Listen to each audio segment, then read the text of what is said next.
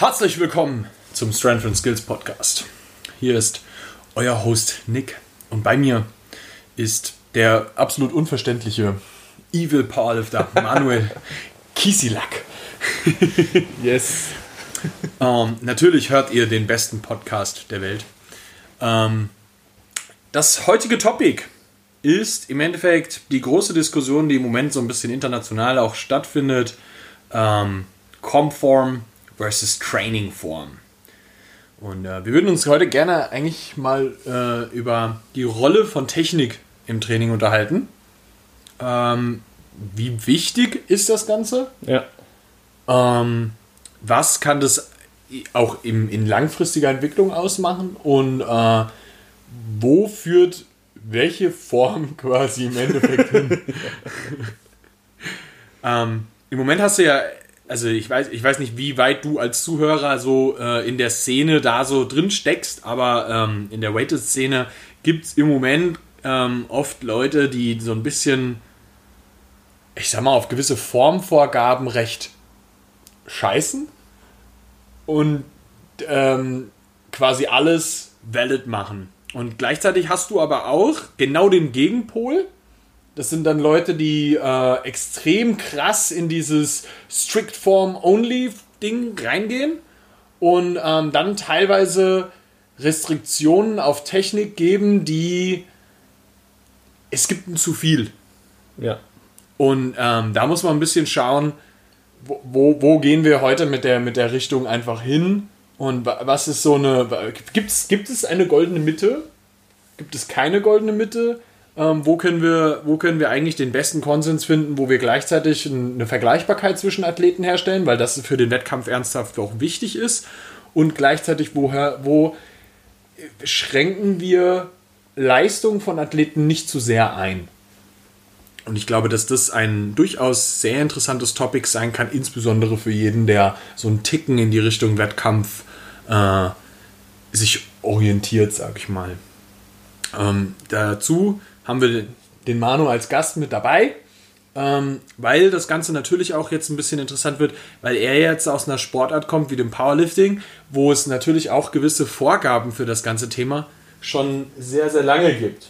Und ähm, ja. da müssen wir natürlich schauen, dass wir das ähm, mal beobachten, was passiert denn eigentlich, wenn wir in eine Sportart reinschauen, die das Ganze halt schon wirklich lang, äh, längerfristig macht und bestimmte Regeln hat. Und was da zum Beispiel zu lernen ist, was ist im Endeffekt sehr sinnvoll und was ist vielleicht ein bisschen weniger sinnvoll, worüber kann man diskutieren und dergleichen. Also äh, gibt es ja immer. Ja. ja. Und da muss man ganz klar sagen, hier können wir vielleicht einfach auch was mitnehmen oder eben auch nett. ähm, ja, Manu, erzähl doch mal ein bisschen, was, würde, was wäre deine Ansicht zu diesem klassischen Training-Form, Com-Form.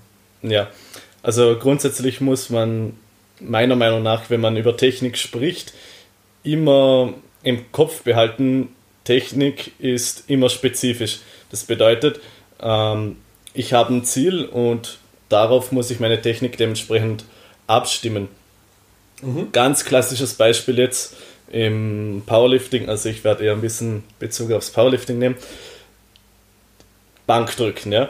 Wenn du mit Leuten im Gym über Bankdrücken sprichst, die wahrscheinlich eher jetzt Muskeln aufbauen wollen und du zeigst den Videos wie Powerlifter halt benchen, da kommen dann immer Diskussionen mit, ja, das ist kein Bankdrücken und bla bla bla, weil die halt dann oft auf den ersten Moment nicht checken, dass Bankdrücken im Powerlifting etwas komplett anderes ist als Bankdrücken im 0815 Gym, sag ich jetzt einfach mal so. Ja, ja oder Bodybuilding. Oder Bodybuilding generell. Das bedeutet, wenn ich jetzt einen Wettkampf habe und im Wettkampf gibt es gewisse Lifts, dann ist es normalerweise so, ja, ist im, Wett im Wettcalisthenics auch nicht anders. Ich habe gewisse Standards, wie dieser Lift aussehen muss.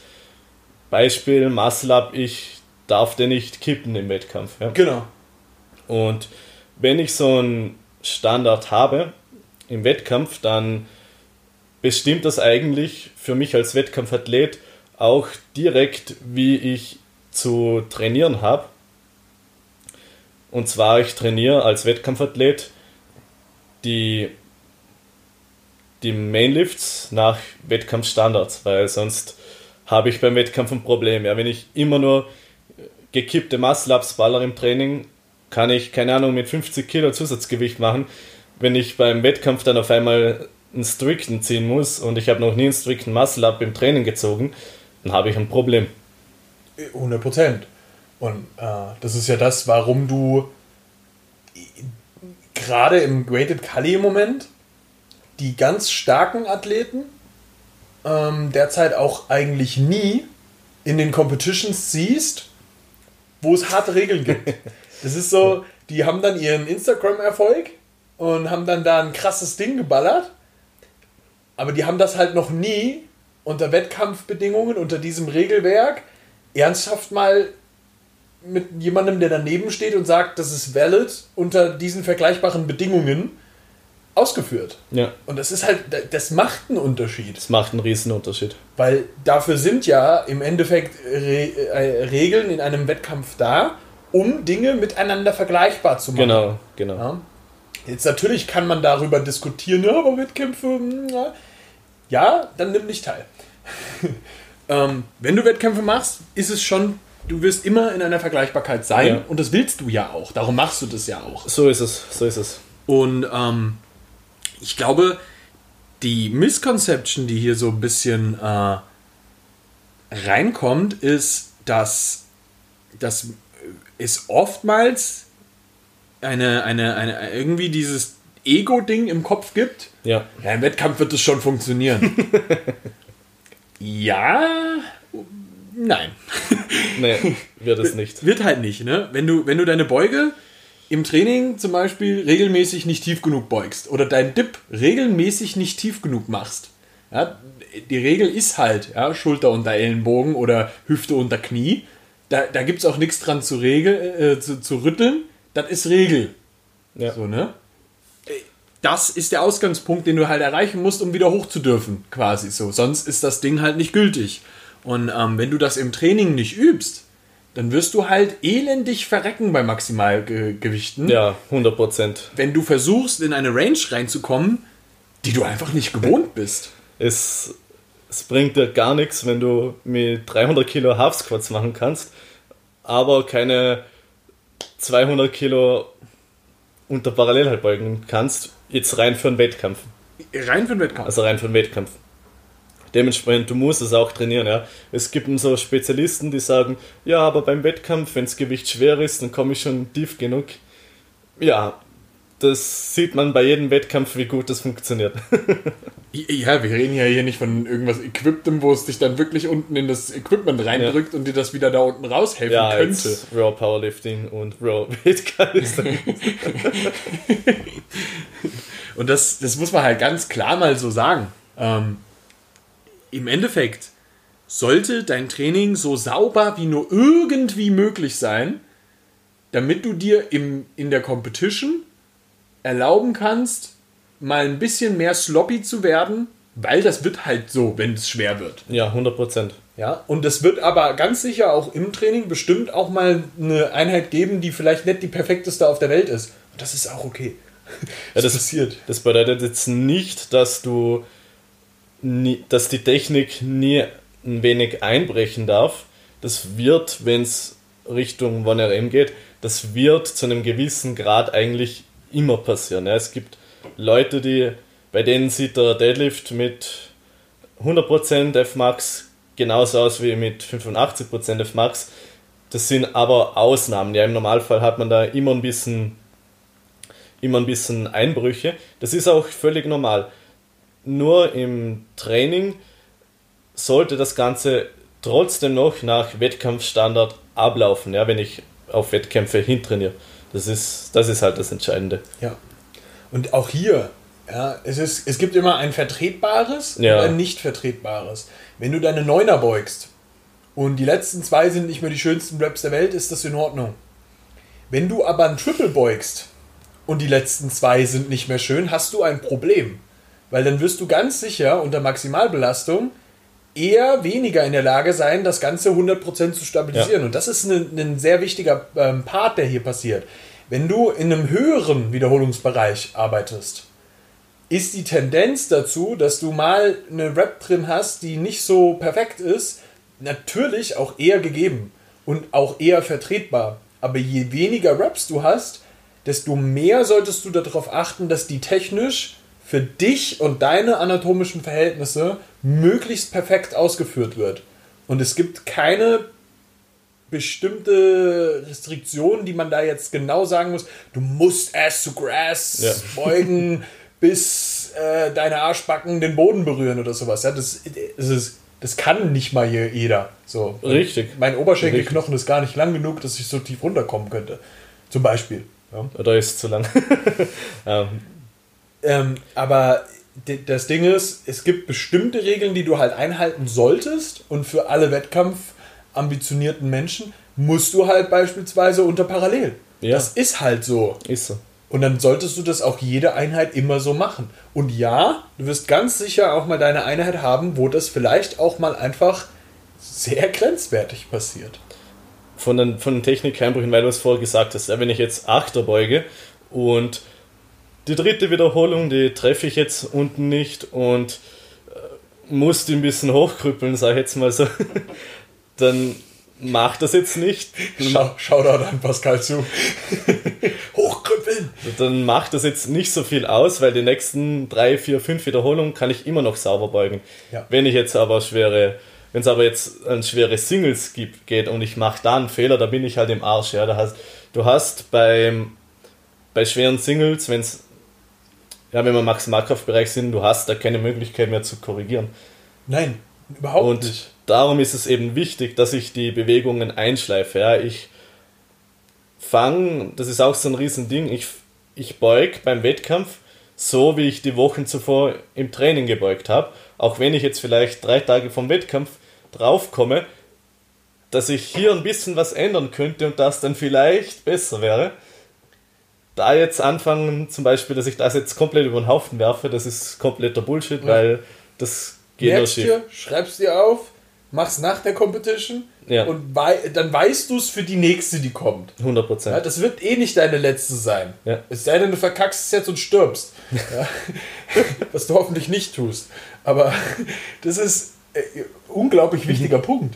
Kurz vor einer Competition änderst du nicht mehr irgendwelche Techniksachen. Ja. Und das oder ein zweiter Punkt, was du vorher gesagt hast, das mit dem S2-Grass-Beugen. Ja, man muss sich dann immer überlegen, also ich spreche jetzt rein aus Leistungssicht, nicht über Muskelaufbau oder whatever, sondern rein auf Leistung am Wettkampftag. Dann dafür ist eine S2-Grass-Beuge einfach nicht spezifisch für die meisten. Mhm. Das bedeutet, es hat keinen Sinn, dass, oder es macht wenig Sinn, dass ich jetzt hingehe und die Beuge komplett tief beuge wie ein chinesischer Gewichtheber dafür aber 30 Kilo weniger beug, als wie wenn ich jetzt knapp unter parallel komme mit einer Loberbeuge, die jetzt ja. vielleicht von der Ästhetik nicht mehr so schön anzusehen ist, aber womit ich eigentlich 30 Kilo jetzt mehr beugen könnte. Ja? Also Maximalkraft-Wettkämpfe sind kein Schönheitswettbewerb, das darf man nicht vergessen. Ja, da, da, bin, ich, da bin ich voll bei dir. Ja. So, das, da, da muss man wirklich ein bisschen drauf achten. Es ist geil, wenn alle deine Lifts dabei gleichzeitig super schön aussehen. Aber es ist nicht jedem vergönnt, alleine nur durch deine, seine Hebel, dass immer alles super schön aussieht. Es ja. gibt einige Weltrekordhalter da draußen in allen möglichen äh, Kraftsportarten, die ihre Lifts wirklich nicht schön ausführen. Aber unter den gegebenen Regeln alles richtig gemacht haben und einen Weltrekord gemacht haben. Ja. Und das ist okay. Eben Technik, also wenn man es runterbricht, das sind meiner Meinung nach, Technik muss erstens spezifisch sein äh, für, ein, für das Ziel. Also wenn du Wettkampf hast, wenn du Wettkämpfe machst, heißt spezifisch eben, dass sie den Wettkampfregeln entsprechen muss. Sie muss für dich funktionieren. Das bedeutet, wenn du jetzt nicht für eine tiefe, komplett aufrechte Hyperbeuge gemacht bist, dann würde ich für einen Wettkampf dir nicht empfehlen, dass du tiefe Highbarbeugen machst, sondern vielleicht eher auf eine Lowerbeuge wechselst. Und der dritte Punkt, das ist auch ganz wichtig, die Technik muss für dich langfristig durchführbar sein. Ja, 100%. Ist jetzt wieder ein Beispiel aus dem Powerlifting. es gibt Leute, die heben Sumo mit extrem breiten Stand, ja, dass, ich, dass, es, dass sie sich halb die Zehen brechen, äh, wenn das Gewicht wieder runterkommt. Mhm. Das, fun das kann für, für gewisse Leute funktionieren, hat auch gewisse Vorteile. Aber wenn du jetzt ein Typ bist, der anatomisch einfach nicht dafür gebaut ist und du jedes Mal im Training Probleme bekommst, wenn du so versuchst zu heben, dann wird es nicht die Technik sein, mit der du alles rausholen kannst, ja. weil du halt alle zwei bis drei Wochen in ihren Problem rennst und früher oder später auch äh, akute Verletzungen davon tragen wirst. Ja. Das ist ganz, ganz wichtig. Ja. Es, also äh, die Parallele zum, zum äh, Weighted Cully ist dann zum Beispiel, äh, du siehst es sehr oft bei Leuten, die dippen. Mhm.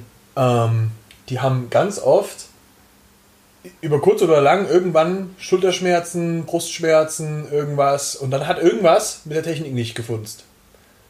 Und ähm, das ist, also gut, das kann natürlich auch immer eine Überbelastung einfach sein, ne? Eh klar.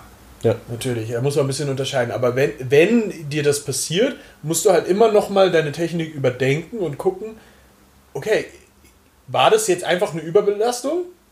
Ja, guck dir deinen, deinen, deinen letzten Zyklus an, deine letzten Zyklen, was hat sich da verändert? Und ähm, dann kannst du natürlich auch nochmal schauen, okay, vielleicht ist es wirklich einfach ein Technikding. Und dann wird es sehr wichtig, das genau zu analysieren und dann dementsprechend die Technikänderung vorzunehmen, die notwendig dafür ja. ist. Und ähm, wenn du dafür halt ein bisschen Tech, äh, erstmal Gewicht einbüßt, das wird ganz sicher an deinem Ego kratzen, aber langfristig wirst du halt so besser arbeiten können, weil du einfach so nicht, nicht ständig in eine Verletzung reinrennst. Ja, und das ist ja am Ende des Tages sehr entscheidend, weil du schlichtweg weniger verletzt bist und mehr trainieren kannst. Ja. Und damit bist du dann 100%. langfristig der Gewinner, weil du kannst halt besser stärker werden. Das ist schon sehr wichtig. Und ja, das, das ist im Endeffekt die extrem wichtige Rolle von Technik im Training. Dazu kommt, was sagt dir Technik über einen Lift? Ich glaube, dass das auch ein Thema ist, das extrem wichtig ist, weil du gerade im Weighted Cully sehr wenig Info von außen, oder überhaupt, es gibt wenig Info. Wie sieht die beste Technik aus. Und jetzt kommen mhm. wir natürlich, jetzt ist eh klar, was ist denn beste Technik und was funktioniert für wen am besten?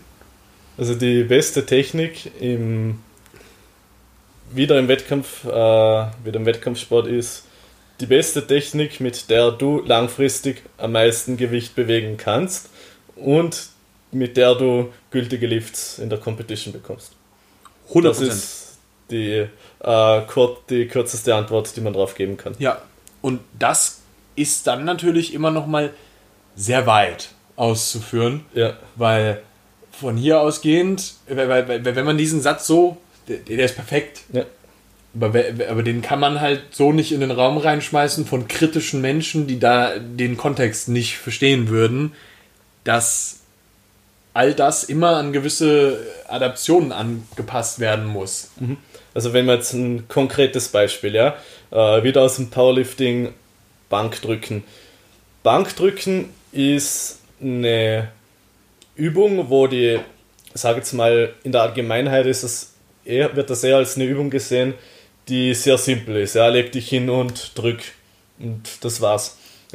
Also so wird es normalerweise im Gym praktiziert. Wenn man jetzt aber ins Powerlifting geht, dann ist das wahrscheinlich der Lift, wo technisch am schwierigsten ist, wo du technisch extre an extrem vielen äh, Schrauben drehen kannst und wo du durch Details einfach massive Unterschiede raus, äh, rausholen kannst. Ja. Und da sieht man dann auch, wenn du jetzt, keine Ahnung, dir eine EM oder eine WM zum Beispiel ansiehst, wo wirklich die absolute Elite am Werk ist, du wirst sehr viele verschiedene Bankdrückstile sehen, sage ich jetzt mal so. Mhm. Es gibt Leute, die eher eng greifen, es gibt Leute, die extrem breit greifen, es gibt Leute, die, eine, die eher flach auf der Bank liegen, es gibt Leute, die eine sehr, sehr starke Brücke machen. Es, ja, das zeigt schon mal, dass es jetzt nicht die eine perfekte Technik gibt, sondern es gibt immer nur eine Technik, die für dich persönlich perfekt funktioniert. Mhm. Und das ist immer was, was man in den Kopf haben muss. Ja? Zum Beispiel, wenn du jetzt, ähm, wenn du jetzt Leute siehst, die extrem breit greifen bei der Bench und dir dann denkst, okay, habe so weniger Range of Motion. Ähm, das ist immer so ein Klassiker. Viele Leute denken, okay, ich habe weniger Range of Motion, also bin ich auch automatisch stärker. So, das ist Quatsch. Ja, es ist oft der Fall, aber nicht immer. Wenn du jetzt mhm. jemanden siehst, der mit starker Brücke bencht äh, und sehr breit greift und dir denkst, okay, ich muss das jetzt auch machen. Ähm, du jetzt aber Schultern hast, die, die das nicht, die das nicht äh, zulassen. Ja, das bedeutet, du kriegst nach, das merkt man in der Regel relativ schnell beim Bankdrücken. Ja, wenn du jetzt äh, ein paar Mal Bankdrücken machst mit sehr breitem Griff und das jedes Mal äh, Schulterprobleme hast, praktisch sofort in den Pinchment, ähm, dann wird das nicht eine Technik sein, die für dich äh, perfekt funktioniert. Ja. Aber das, das gleiche Spiel haben wir im Kali auch. Ja. Ähm, wenn du dir Muscle-Ups anguckst, siehst du extrem viele ähm, Leute, die sehr breit greifen, beispielsweise bei Muscle-Ups. Was auf der einen Seite durchaus Sinn machen kann, weil du somit halt die ähm, Muskelfaser vom Latt teils sehr gut mit reinbekommst. Es gibt aber ein zu breit und ganz viele greifen tatsächlich einen Ticken zum Beispiel zu breit. Das was aber jetzt eher noch ein bisschen daran liegt, weil du in dem Sport noch nicht so viele so krass technikaffine Menschen hast, wie das zum Beispiel im Powerlifting mhm. schon so ist. Ja? Also das evolved jetzt so ein bisschen ja. gerade, ähm, damit, dass jetzt gerade äh, deutlich mehr Coaches in dem Bereich aufkommen, sich mehr Menschen mit dem ganzen Thema beschäftigen. Ähm, kommt es jetzt gerade so ein bisschen erst auf. Was geil ist, weil jetzt gerade kann man halt extrem viel Pionierarbeit leisten, ja. was sau wichtig ist. Und ähm, genau das machen wir jetzt quasi auch gerade mit diesem Podcast, ähm, weil, weil das so wichtig ist. Und ähm, man muss da dann halt einfach ein bisschen schauen, was ist der sinnvollste physikalische Kraftweg, den mhm. meine Arme und mein Körper bei meinem Lift, jetzt gerade bei den Oberkörperlifts, zurücklegen. Mhm. Und ähm, beim Muscle-Up ist es schon so, dass du sehr stark darauf achten musst, wie kann ich das am effizientesten von erstmal den physikalischen Gegebenheiten, die mein, meine Biomechanik mir gibt, ja. ausführen. Und tatsächlich kommen viele Leute deutlich besser durch oben, wenn sie ein bisschen enger greifen, weil in der Transition ist es das, wo alle immer verrecken. Und wenn du in der Transition zu breit greifst, dann muss deine Rotatorenmanschette oben die ganze Arbeit machen. Mhm. Das wird die nicht machen. Also wird halt nicht passieren ja. so. Da kannst du die, die, so viel Außen- und Innenrotation trainieren, wie du willst. Das, das wär, wär, wird die halt nicht halten. Mhm. So. Und, und du bist more likely dazu, wirklich dich auch in eine Verletzung reinzutrainieren. Ja. ja. Und das ist gerade bei so einem Lift extrem essentiell, wie bei einem Muscle-Up jetzt, ähm, wo die Bewegung sehr schnell stattfindet dass du echt 100% Kontrolle in dem Ding drin hast. Vor allem, wenn es dann wirklich schwer wird. Ähm, weil es halt so eine schnelle Bewegung ist. Ja, also ich weiß, dass das immer so ein bisschen als. die hassen mich dafür, aber ich sag immer, der, ähm, der Muscle Up ist eine gewisse Art von Snatch. Mhm. Weil, weil der ja, sehr, sehr, sehr technisch Sinn, ist. So. Und ähm, wenn du dir anguckst, wie oft olympische Gewichtheber ihren Snatch trainieren ja. und wie viele Einzelheiten und Details da drin stecken, das ist schon mit Muscle Up auch so. Ja? ja. Das ist, wir, wir haben bei uns im Coaching so unfassbar viel Technikarbeit mit Muscle Ups immer am, am Laufen. Das ist unglaublich. Ich meine, du kennst das Spiel selbst, ich ja? Ich kenn's ja. Sinja zerlegt dich regelmäßig da drin mit, und immer irgend, die hat immer irgendwas. So. Und ähm, das ist aber das gleiche Spiel wie im olympischen Gewichtheben. Ja? Das, das muss halt perfektioniert werden, um langfristig wirklich einen, einen wirklich schönen, geilen Lift zu haben, der extrem effizient sein soll. Ja, man muss da, wenn man wirklich tiefer reingeht, man muss sich das jetzt so überlegen, wenn du jetzt eine Kniebeuge anschaust, und das ist schon etwas, wo du extrem viel oder schon extrem viel rausholen kannst über die Technik. Wahnsinn. Da kannst da schon, du kannst das Ding schon komplett auseinandernehmen. Und das ist jetzt reine Maximalkraft. Ja, das beim Muscle Up kommt jetzt noch eine Schnellkraftkomponente ins Spiel. Das heißt, du musst das auch noch von einer ganz anderen Ebene, Ebene betrachten. Genauso wie, wie du es eben gesagt hast mit dem Snatch. Ja, beim Deadlift kann ich wenn der Deadlift 10 Sekunden dauert und der ist oben, so was. Ähm, klar gibt es ein Limit, wenn ich dann äh, irgendwann wird es mit der Atmung kritisch und wenn das Kreatinphosphat und alles und so weiter. Aber es ist ein Unterschied, ob ich 5 Sekunden Zeit habe, wie im Powerlifting jetzt, oder ein paar Zehntelsekunden, wie im Weightlifting. Ja. Und da muss ich dann eben wie schon gesagt, das nochmal von einer anderen Ebene betrachten und das wird dann deutlich komplexer noch. 100 Prozent. Also das ist so, ähm, zum Beispiel im Kettlebell-Sport spricht man von Grinds und von Ballistics. Ja. Und genau das ist das aber. Ja? Also in dem Moment, der, der äh, Backsquat, der Dip und der Pull-Up, das sind eher Grinds. Und mit dem Muscle-Up hast du halt einen, einen ballistischen, eine ballistische Übung. Und äh, da musst du halt echt massiv aufpassen, dass du die halt technisch so sauber und perfekt wie möglich irgendwie hinbekommst, dass du ja wirklich effizient bist. Wirklich effizient. Ja. Und das, das ist sehr, sehr viel Detailarbeit. Und das können teilweise einfach nur einen Zentimeter enger greifen, einen Zentimeter breiter greifen. Ähm, wann sind meine Ellenbogen wo? Wie ist das Tracking von meinen Ellenbogen? Äh, wie verhält sich das während meiner Pullbewegung? Das ist schon massiv ein Unterschied. Genauso aber auch, wo ist meine Hüfte wann während meinem Muscle-Up. Ja, das sind alles Kleinigkeiten, die so unfassbar große Rollen spielen können am Ende, dass du halt wirklich da sehr, sehr, sehr viel Augenmerk reinlegen kannst und darüber auch sehr, sehr viel an, an äh, Leistung rausholen kannst. Ja. Ähm, yes. Das gleiche Spiel können wir aber auch mit dem Pull-Up äh, spielen, weil auch dort oder Chin-Up ist eigentlich, eigentlich irrelevant, weil ähm, auch dort hast du extrem oft sehr, sehr große Differenzen zwischen, was ist die beste Technik, äh, wie bewege ich am meisten Gewicht, mhm. was ist, was ist, ab wo beginnt Kipping im Pull-Up? das ist der Wahnsinn. Also, wenn du Pull-Ups anguckst, es gibt 73 Millionen verschiedene Arten und Weisen, Klimmzüge zu ziehen. Ja. Und du musst halt für dich herausfinden, was ist deine effizienteste und langfristig verletzungsfreiste. Und ich glaube, jeder hat den schon gesehen, diesen ganz klassischen Klimmzug. Ein Athlet hängt unter der Stange und wenn du die Bewegung nach oben hin trackst, hat er so eine Schlangenbewegung drin. Ja. Und das ist total interessant zu beobachten, wie vielen das passiert, vor allem wenn es schwer wird. Und wie oft das so ist bei Leuten, die sehr, sehr gut pullen, also sehr, sehr viel Gewicht bewegen und ähm, da dran sind, wie wenig die das machen. Ja.